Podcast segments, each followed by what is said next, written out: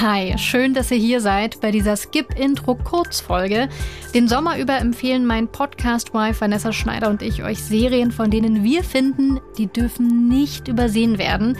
Und jetzt habe ich was für euch. Das ist so ein bisschen Krimi in einer weiten Landschaft, so Fargo-mäßig, aber auch leicht abgedrehte Fantasy, wie vielleicht ich würde sagen Doctor Who, und hat aber von allem auch genau so viel, dass ich glaube, die könnte euch allen gefallen.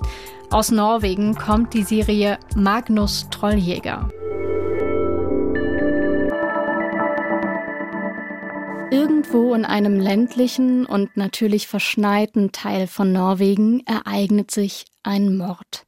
Eine junge Frau wird tot in ihrem Hotelzimmer aufgefunden und ihre Begleitung, ein bekannter Schauspieler, ist verschwunden. Das ist eine große Sache in dieser ruhigen Gegend und ein Fall für äußerst fähige Ermittler.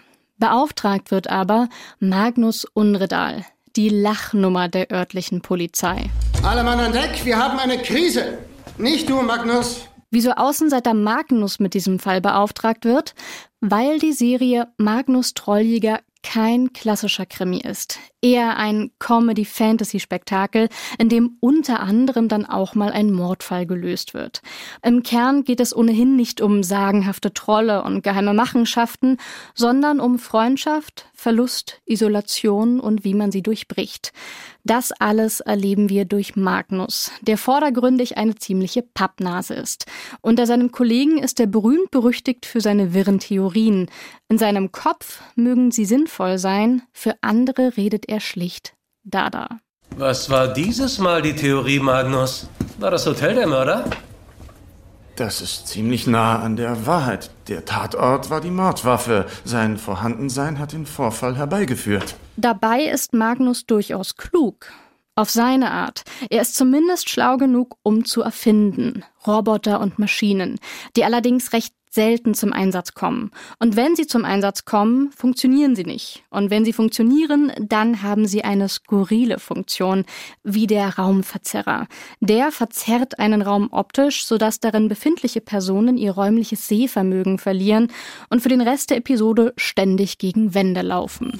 Seit 14 Jahren arbeite ich daran zu beweisen, dass ich brillant bin. Weggefährten findet Magnus in Dan, einem Polizeikollegen, und Nikolai. Auch diese beiden sind Außenseiter.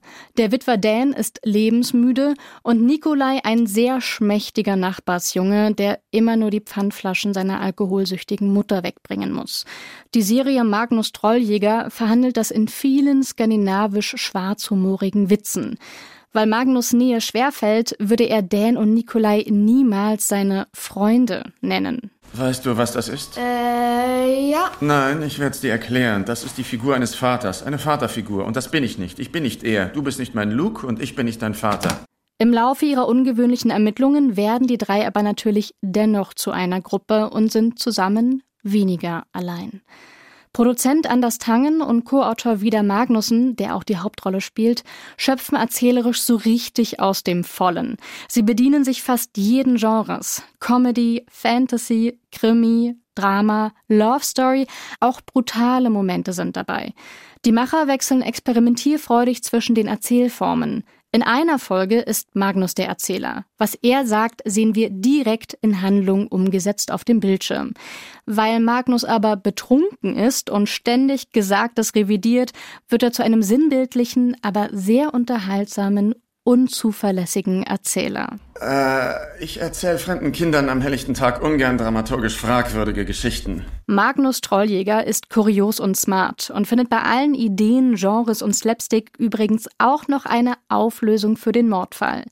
Ein echtes Juwel zwischen all den Produktionen für die ganz großen Streaming-Anbieter. Magnus Trolljäger könnt ihr bei Amazon Prime anschauen und ich garantiere, Ihr werdet den kauzigen Magnus lieben.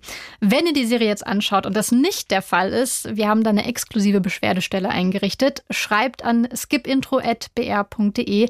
Auch gerne Lob. Das haben wir von Skipintro natürlich ohnehin am liebsten. Und wenn ihr wollt, lasst uns doch eine Bewertung da. Jetzt bleibt mir nur noch zu sagen, bis zur nächsten Episode, denn ihr wisst ja, Fortsetzung folgt.